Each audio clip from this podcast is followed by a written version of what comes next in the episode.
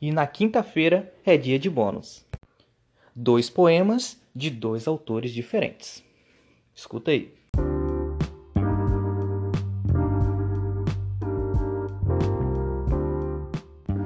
Existe um artista aprisionado em cada um de nós.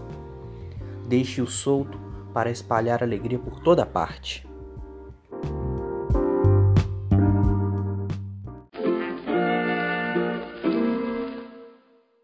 Ouvir é uma dádiva.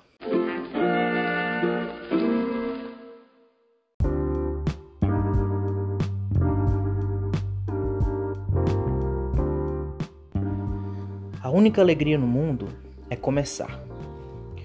É bom viver porque viver é começar sempre, a cada instante.